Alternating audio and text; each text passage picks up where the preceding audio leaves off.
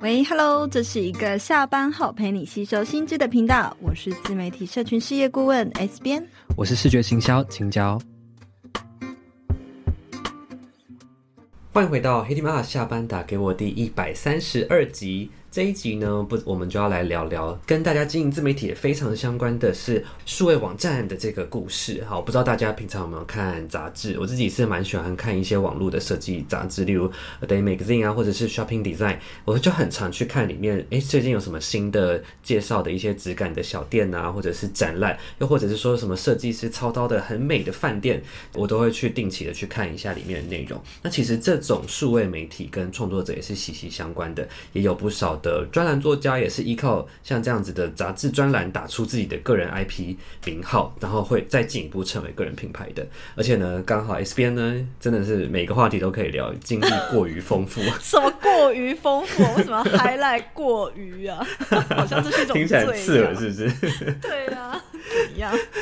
这次的机会呢，也来。问问看，S 编以前在杂志媒体业的一些故事啊，然后对于创作者来说，我们又可以如何帮助自己，可能有一个名声，就是让自己可以被更多人看见的可能性。这样，那这个节目呢，将讨论各种社群经营、个人品牌过程中常遇到的困难与卡点。如果呢，你对这样子的主题感兴趣的话，非常欢迎你一定要五星评论、留言或是分享给你的朋友，然后可以订阅我们的频道，我们每周一晚上五点都会准时更新。同时呢，如果你有任何在经营关卡上面，有有什么问题想问，但不知道该问谁，你也可以利用我们节目下方的连接去投稿你的问题，就有机会被我们做成节目哦。念一个来自阿辉二零九零的留言，他说呢，认真的听过就知道内容都是真心分享，然后都是我们已经有规划过的，听对听众来说呢，帮助非常大，然后他很喜欢这样子的内容，谢谢阿辉，谢谢阿辉，阿辉啊，握手，感谢你。好，拜票感觉。对，就是如果大家听到现在也觉得很喜欢我们的节目的话，也一定要帮我们五星评论，好不好？让更多人看见我们。那我想要来进入我们今天的一个主题，就是我刚刚前面有讲到的，在数位媒体杂志这一块。那我想啊，对于创作者来说，有一些人其实我不知道听众现在的起步的方向是怎么样。有些人是从呃一些比如说 Instagram 去做，或者是说 TikTok 这样子的平台去做。但是呢，也有一些人呢，他的起步会是怎么样开始的？他会去选择一些呃大型的网站、数位媒体去的平台去做投稿。就想要问 S B 说，为什么会有这么多人会去选择这样子的路呢？那他们嗯，又是为什么不选择自己去自驾网站呢？哎、欸，我想先问，那青椒，你有投过稿吗？我没有哎、欸。跟你们分享，我刚开始做自媒体的时候，其实我很认真的在投稿。所以最一开始啊，我那时候呃，我还记得我 IG 的人数其实那时候才六千多个追踪，可是那个时候我身边的朋友哦，都还不知道我的。I G 就是大家还不知道我这个账号，他们不知道我在经营自媒体，甚至我有很多爆款的贴文，他们也没有被触及到。但是呢，反而是我投稿那些有上可能商业周刊啊，或是天下杂志的文章，或者是被其他专栏作家采访的专访的文章，他们是先在 F B 看到了那些文章，然后才知道说，哎，原来我有在写这些东西哦，原来我我开始在经营自己哦，哎，很神奇吧？你有没有觉得？反而社群的力量比较慢呢。大品牌的这些平台、数位媒体的杂志的这些流量，其实还是很可观的，很惊人的。对，而且啊，加上其实我回想起来那段时间，应该是因为我的朋友他们本身就不是非常对社群是很。很上瘾的人，他们基本上根本不看 IG，可是他们会看 FB 一些新闻等等，所以他们就是这个文章被分享分享到，然后甚至还有我以前高中、大学的老师都看到我写的文章，这个是非常有趣的一个现象。那为什么很多人起步都会选择到这些大平台网站？我觉得我的起心动念就是非常的理解到。知道自己做这个自媒体，它的成长发酵是需要时间的，所以起初我们想要磨练自己的文笔啊，或者是诶自己喜欢写文章，也觉得自己的观点很值得被看见，那我们就会想要先借助这些大媒体的流量或他们的力量跟他们的品牌声量，去尝试看看，诶在里面写文章，然后去找到自己的。呃，可能内容的方向，或者是在投稿的过程中，有没有一些可以学习的地方？借由他们的流量呢，就有机会像我刚刚讲那个经验，是被推播出去，然后别人有发现说，哎，这篇文章原来是是谁写的？是你写的。再来就是，我觉得有一个很大的好处是，大家都会想要写文章，那为什么不写部落格呢？或者是为什么不自己架一个网站呢？第一个，一般的部落格，它的 SEO 一定不可能会有这些大媒体平台来得更好。对吗？因为他们的排名，他们的文章排名是最容易在最前面的，所以就算是你在里面写，呃，只要那个关键字跟标题编辑帮你下对了，你写的那篇文章就真的很容易被看见、被搜寻到。大媒体网站他们的权重比重又更高，也会比你一般你自己架的部落，嗯、你自己架的网站，或者是你在一般的部落格上面写的文章，来到更容易被搜寻到。嗯，你说的这个权重是什么？也可以帮大家解释一下。权重指的就是一一个网站，它对于 Google 来讲，它的权重，它有几个评估的方式。我也不是 SEO 专家，但是我就我知道的部分跟你们分享，就是它可能是它的网站数量，还有它的品牌声量跟品牌知名度，还有它的类别。比如说，如果它是媒体类，它的权重本身就比别人还要更高。也就是说，同一篇文章在这种大平台的媒体上面发布，以及你自己。在部落格发布，权重还是会输给一定输啊！你不可能，你、oh. 一个大平台里面可能就有好几百个编辑在写，所以他一天下来可能就有破百篇的文章，嗯、所以他要累积权重，绝对是比你一个小小的个人网站或部落格来的更快。然后再来，我觉得还是有心态上啦。其实除了想要被看见，这个是一个心情，但是我觉得对于当时的我自己来讲，比较像是一种挑战呢、欸，跟累积代表作的感觉。因为你想想看，你在别的地方写文章，然后突然你的老师分享给你说：“哎，我看到你写的东西，或你的同学跟你讲，你就觉得有点爽，就觉得哎，不小心被发现了。而且他们还不是先看到我的 IG，是先看到我写的文章，所以我觉得蛮特别。哎，那这样也代表说，你选的你选的平台都有很注重在分享者的这件事情。因为我我自己想，哦、我刚刚在听你分享过程中，我想了一下我自己看的那些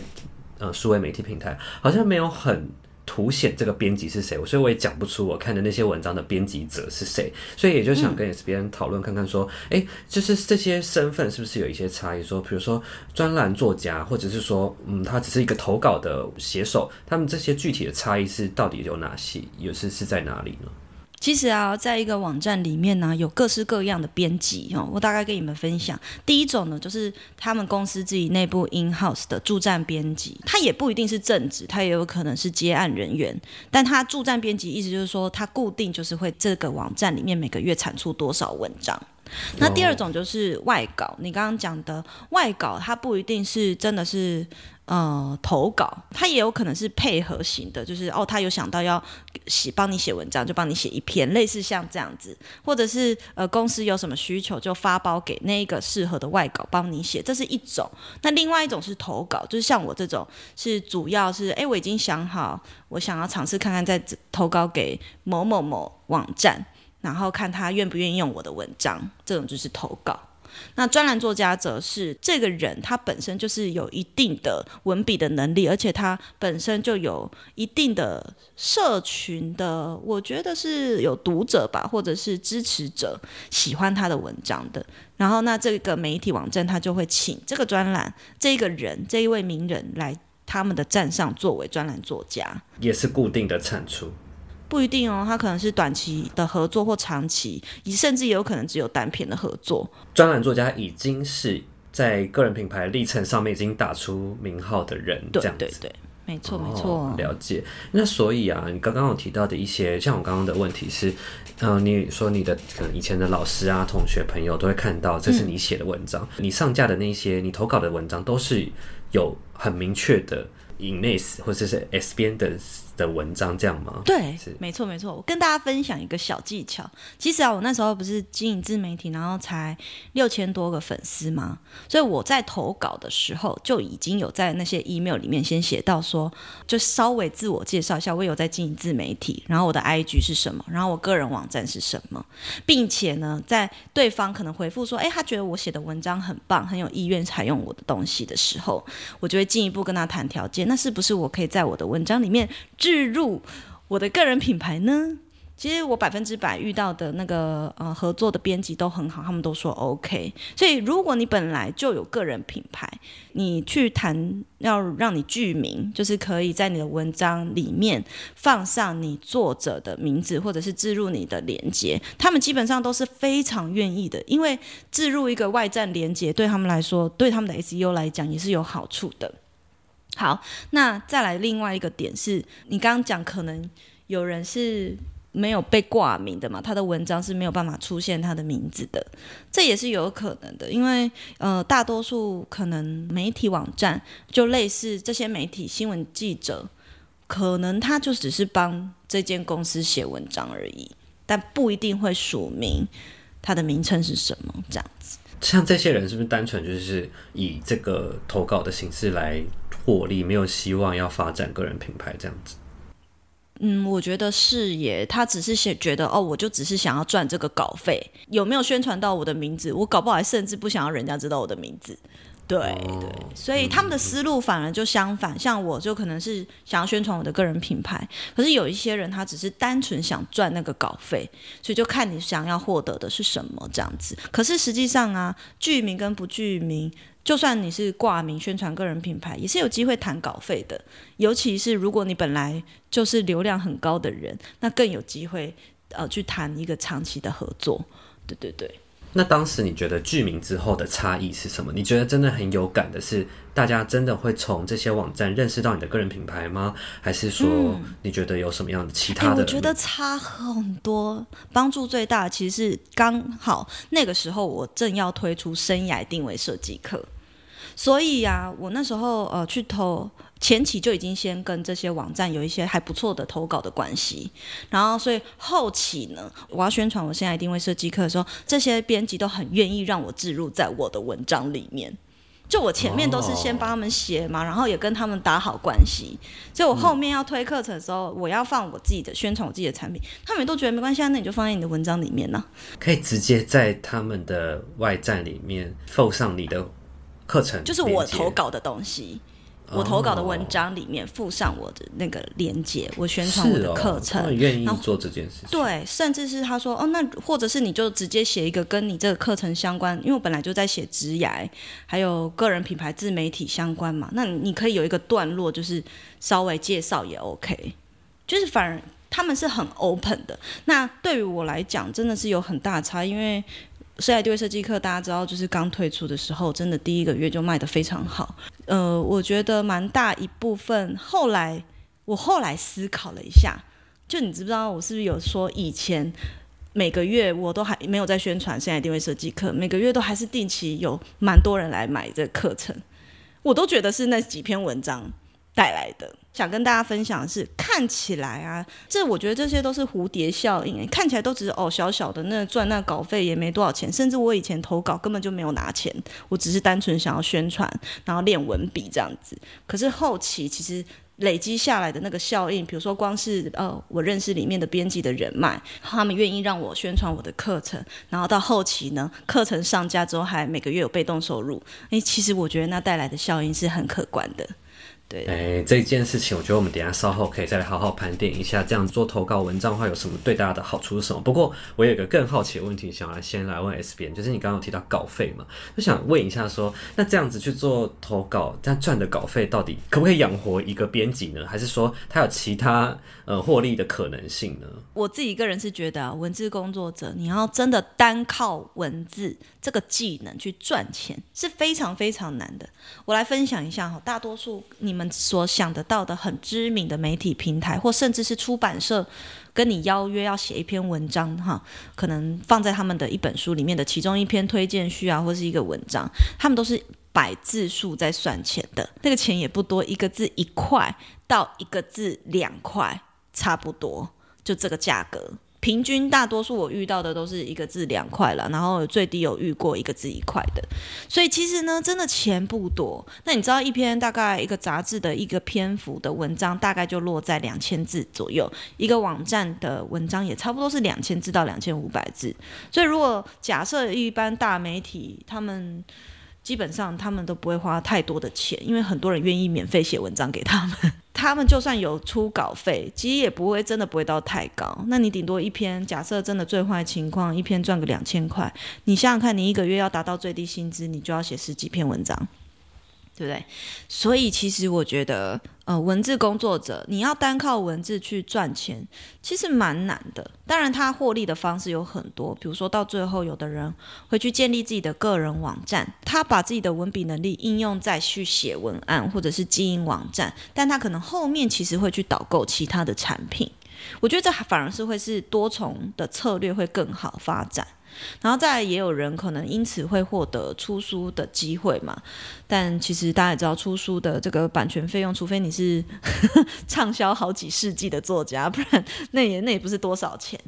对，那再来就是刚刚讲单篇的稿费，其实大概就这几种获利的方向。对，如果大家有想到更多，或者是听众你们也是刚好是这种专栏作家，有想到更多获利的方式，也很欢迎，就是留言跟我们分享哦。对，所以这样听下来，我觉得文字工作者，然后或是像这样子在做一个投稿的形式的话，它主要可以的收获都是蛮长远的，好像就是为未来铺路的感觉。嗯、那刚刚 S 边就有提到一些，你刚刚有稍微提到说，像这样子的文字工作者，他们。获得的一些好处，但是不是可以来再来具体的跟大家分享一下？那你当时或者是就是你知道的范围内，这些好处到底有哪些呢？第一个呢，当然就是头衔的光环，你可以去说，哎，我是某某网站的这个编辑、驻站编辑或外稿编辑或专栏作家，听起来就它本身就是一个加分项嘛。那如果加上你有经营个人品牌，你的自介是不是也可以放上什么什么的驻站编辑、什么什么的专栏作家？对不对？嗯、那所以其实这也对你的呃品牌形象、个人品牌形象是很加分的，相辅相成。对啊，相辅相成。再来，你在里面写久了以后，有一年、两年的经历的累积以后，这也会成为你履历上一个很棒的一个呃履历。耶。你光是有这个经验之后。是不是后续你去做一些文字的企划工作，你去应征什么样子的工作，也会对你有加分。所以有很多人都是把这件事情当做是一个履历的加分的上班族是很多的。比如说像我以前在时尚杂志工作嘛，大多数其实里面有很多实习的美眉会被选中，就是因为他们有在做这件事情，他们本身就一直在投稿。然后他本来就很常态性的在很多的媒体网站，他们都有在做投稿的动作，所以这些经验其实都是很加分。当你是如果是专栏作家，你本来就有一个个人品牌嘛，那也许你的个人品牌粉丝并没有很多，可是你长期在某一个知名的网站写文章写久了以后，你就很有机会被挖掘去出书。出书啊，也是写文章被看见的，不是我的 IG。记得主编当时是说。他是先看见了，就是一些媒体网站对我的报道，然后看到那个报道之后，就到我们公司的网站里面，然后有看到我写的这个社畜职场学那一系列，还有斜杠养成的文章，然后就发现，哎，我的工作经验很特别，所以才会想要邀请我去出书。所以这个经历是很特别，完全不是因为我的社群。然后后来他们才去看我的社群文章，然后去听我的 podcast，把我的故事整理起来，让我去写书。的确，我觉得社群上面是很点状式的分享，所以文章它确实是把你的过去很完整的梳理，那、嗯、这样子对于出书的机会也是一个比较完整的铺陈。而且现在蛮多出书的作家也都是把他们累积起来的文章再顺成个更完整的版本，所以这也对出书。对出书来说也是一个很好的累积，很会让你出书的速度更更快。这样子，有一些读者他可能会说啊，出书不就是把他讲过的东西再重新弄一次吗？那其实也没有错，没有错，很多作家都是这样子的，因为我们可能当时只是在社群上零散的分享，或者是在自己的部落格上面零散的分享，但是嗯、呃，其实很多现在出版社不好做嘛，他们要做的，他们。比较快速出书的方法，那就是诶，透过这些本来就在经营个人品牌的人，他们去统整他们曾经零散分享过的故事，变成一个更完整的脉络，或者是对大家有用的阅读物。最后，我觉得最长远的影响还是是文笔的能力。你一旦在一个网站里面写久了，或者是你常常在写文章，这有好处非常多诶，你不仅仅是知道长文章该怎么写，你还很知道，你连 email 的架构也都会很清楚。你要去写那种小的社群文章也会很快速。然后呢，你要写一个访纲，你也会很有头绪。你要写一个脚本，你也比别人都更清楚要怎么样让别人抓住别人的眼球。所以我觉得文案能力，不管是虽然它看似不赚钱，可是它可以在应用在很多很多生活跟工作上的层面。听到现在，大家应该觉得二零二四感觉嗯，投入一个像这样子的文字工作的是一个对自己蛮好的投资，对不对？对未来铺路的很多元的机会。好，那我们刚刚前半段都有聊到这么多，嗯，跟数位媒体杂志相关的内容，也想要跟大家分享一下。其实我们也有自己的杂志哦，不知道听众有没有听过.就是我们其实有自己的数位杂志，叫做 Solar 风格志。其实它前身是第一年的时候是很疯狂的，是纸本杂志，纸本杂志 真的很 crazy。然后从第二年开始，它就是都是这样子的，以数位的形式，我们会去制作，然后并且提供物的方式呈现了。对，提供给我们的会员，过去是这样子的形式，它其实已经累积到了第四、嗯、第四年了，第三年、第四年了。我想要先来问 S 边说。我觉得这个问题我们好像我有问过，但还是想问一下，就是你当时怎么会想要制作这样子的刊物？我觉得你我当时的想法跟你现在，我觉得你现在一个更明确的想法是知道为什么你想这样。我跟当时完全已经就是不一样了，我现在头脑更清楚了。然后听到这边，如果你听完前面呢，你们也觉得说啊，我也很想要试试看当专栏作家，拜托这集听到最后好不好？有个很棒的机会会分享给你们。那我先来聊聊关于这个 Solar 风格制的一个。起源好了，当时其实会做这样的刊物，其实真的我内心也只是单纯觉得说，哦，我以前在时尚杂志工作，我也好想要做一本自己的杂志，就这样。对，然后我的起心动念其实也只是觉得说我我自己在做《让思想去旅行》，本来就是在做这个专访嘛。可是我觉得《让思想去旅行》这种言语上的专访、口头的专访，跟你真的实际去做一篇。呃，杂志类型的专访，它是很不一样的呈现。就青椒，你有跟我们一起走过这这一大段路，你就知道它完全是不同的路线。在访谈的过程中，你会跟这个人有更真实的交流，然后跟言语上的分享。可是呢，如果以一本杂志来讲，我觉得它是更体现的是一种意象的感受。而不是说一定要把事情交代的多清楚，更多的是这个人他的风格、他的思想有没有被意用意象化的方式，或者是形象化的方式去呈现出来。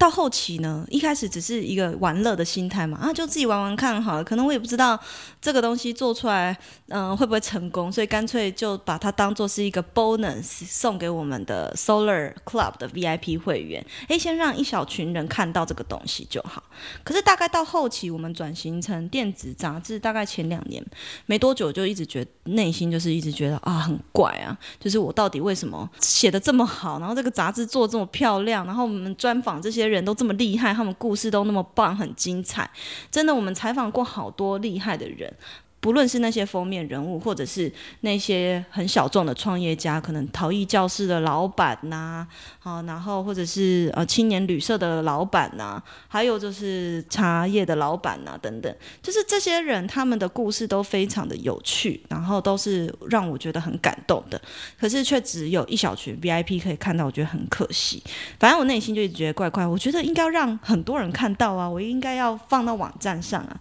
所以来回跟青椒讨论了几。一次就说，还是我把它放到官网啊，还是怎么样怎么样？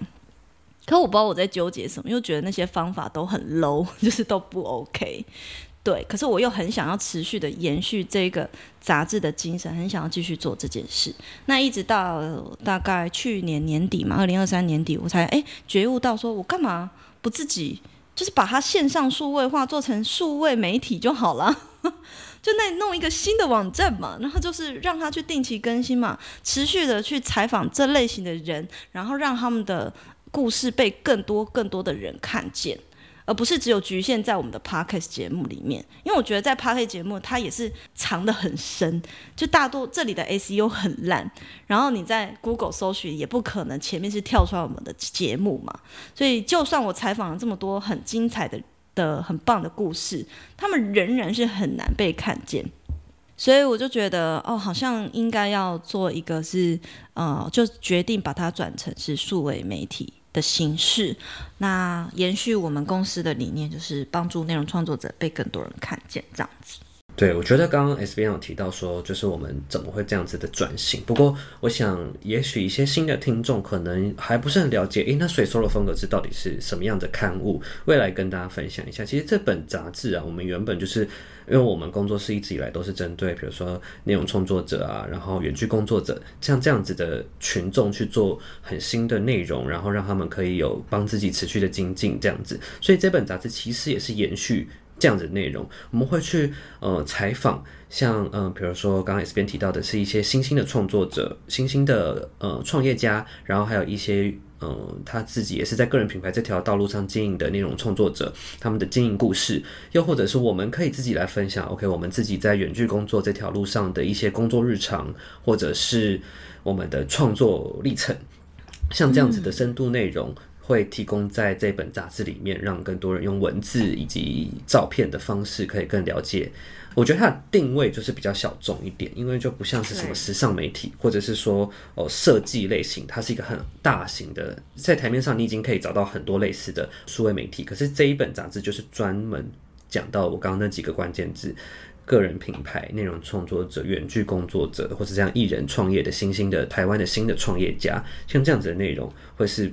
蛮多都会收藏在我们的杂志里面。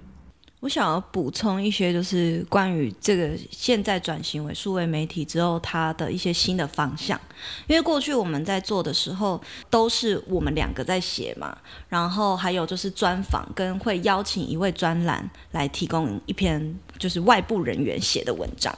但是当它转型成数位网站之后，我们就会希望它是可以每个月都有定期产出的，所以。呃，最后当然我们也会跟大家分享，诶，那如果你想要加入成为我们的专栏作家，可以怎么做？那有以及有什么样的条件？所以现在的形式比较会像是，诶，我们也会想要邀请专栏的作家，可能来这边跟我们分享很多。不管是数位游牧啊，或者是你呃的斜杠的职涯的一些个人故事啊，或者是你的生活理念、你心灵疗愈的旅程等等，这都是我们 Solar 想要带给大家的呃不更多元的内容，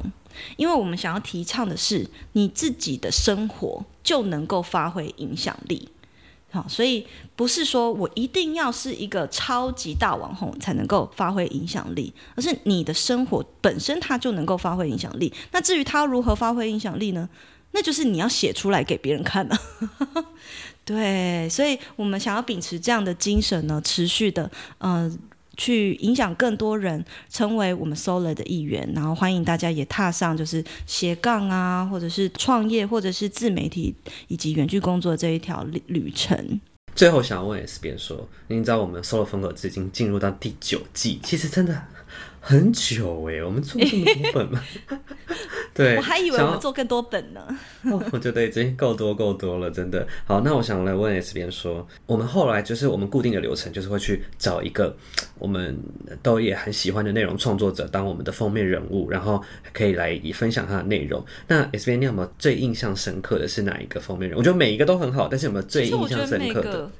每个真的都印象其实都很深刻哎，但是我自己最最最喜欢的一期其实是那个巧西那一期，因为我我印象很深刻，是我们那时候不知道为什么会去找一个陶艺教室啊，我们在一个陶艺教室里面拍照，我们为什么会做这件事？对，那时候刚好有那个灵感月嘛，然后就刚好去一个在东区的、嗯啊、对。陶艺教室，它这个陶艺教室很酷，它就是在很市区、很闹区的地方，嗯、就是大家可以想象东区那个很热闹的地方，都在逛街啊什么的。对，在这么热闹的地方，有一个好像一个户世外桃源，然后对，在里面很专注在自己的世界里面去做捏陶的这样的事情，然后就觉得 OK，这样子其实也很符合我们就是创作者很喜欢在创作，然后在都市生活中也可以这样子自由的发挥灵感、嗯、这种感觉，不一定要到深山里面，然后就觉得 OK，那这个还。蛮符合我们杂志的一个风格，所以我就去邀请场地，也可以跟我们做一个合作，这样子，然后分享给更多人。然后我们就到这个地方去做拍摄。那一期想要邀请乔西的原因，是因为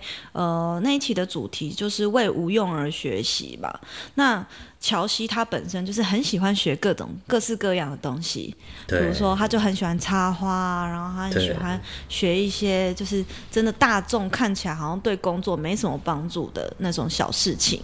对，对然后。呃，像陶艺本身也是啊，可是就是因为这些无用的小事，可以让我们去陶冶自己的身心灵，然后让我们的灵感得以被启发。所以当时我自己是非常非常喜欢这一期杂志的主题，而且视觉呈现也很漂亮。我还记得我们那时候很冷，好像是一二月吧，还是三月的时候。哦然后我们就还一起去内湖花市采买，就是有乔西跟我一起去，一起吗？他也跟我一起去去买我们拍摄会用到的花艺，然后就现场就是很丰富这样子。好，刚刚就是我们提到了这么多哦，数位媒体网站，以及我们介绍了 Solar 风格志的这样子的内容。那所以就是跟大家说，Solar 风格志在今年三月的时候，准备用一个全新的姿态，用 Solar Mag 的一个线上数位媒体的方式，要来跟大家。见面了，那现在、这时候剪辑师可以帮我们置入那种呜的鼓掌罐头音效，会不会很 low 啊？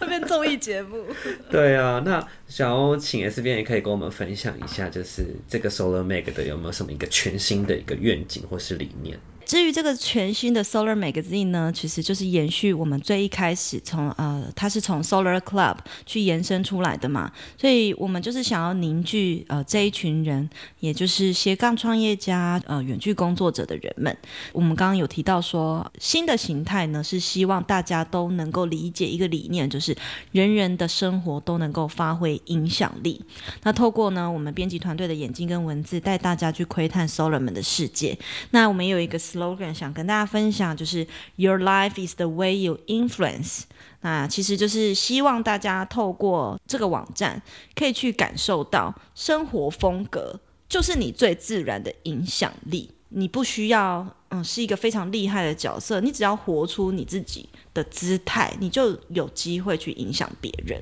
这是我们最大的理念。所以所有听众其实都很有机会可以加入我们一起成为我们的编辑。那要如何加入呢？其实呢，因为我们目前的招募机制都还在筹备当中。不过有一个方法可以让大家距离我们越来越近，就是呢，可以先加入我们的 Solar 的专属的 DC。那这个 DC 呢，应该大家有应该知道，DC 就是 Discord 的嘛。对，其实这个东西啊，原本我们是规划给，也是一样给我们的 Solar 的年度会员。去做使用的。不过后来 S 边就觉得说，哎，为什么我不让更多人可以加入我们？可以跟我们，因为这个里面有一些，哎，比如说人脉库的资源，你可以做使用，你也可以填入自己的。自己的，比如说你是创作者，你是接案者，你也可以在这里面认识到更多的呃，嗯、同样跟你相关的人，或者是你想要认识更多是在接案的或者发案的不同的类型的创作者，都可以在这里面找到，并且 S 编之后呢，嗯、也会固定在这边做一个私密的直播，聊一些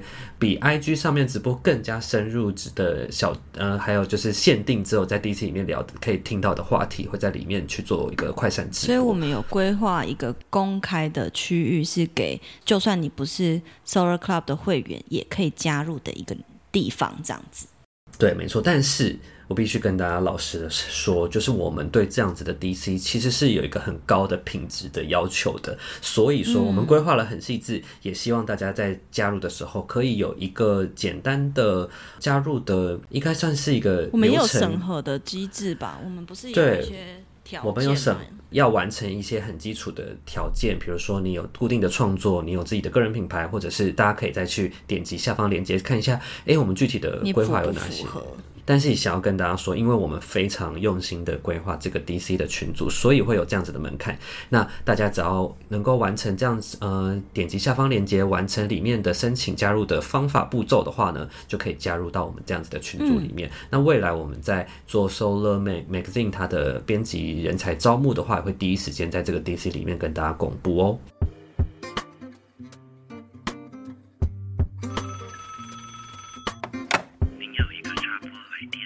讲哦，不是说随便的人都可以加入进来，我们会有一些加入的门槛，大家再自己去看。我们也会一一的人工审核，这些人到底符不符合，就是加入的条件，符合才能够加入。我们为了要保持一个良好、有品质的互动，所以我们都是会蛮严格去看的。对，那呃，我们第一时间会在里面公布之外，你有填写人脉库的话，也更容易被我们看见。那有任何的合作机会，我们也会优先从 Solar 人脉库里面去寻找哦，没错。好，那我们这期就聊到这边，我们下期再见喽，拜拜，拜拜。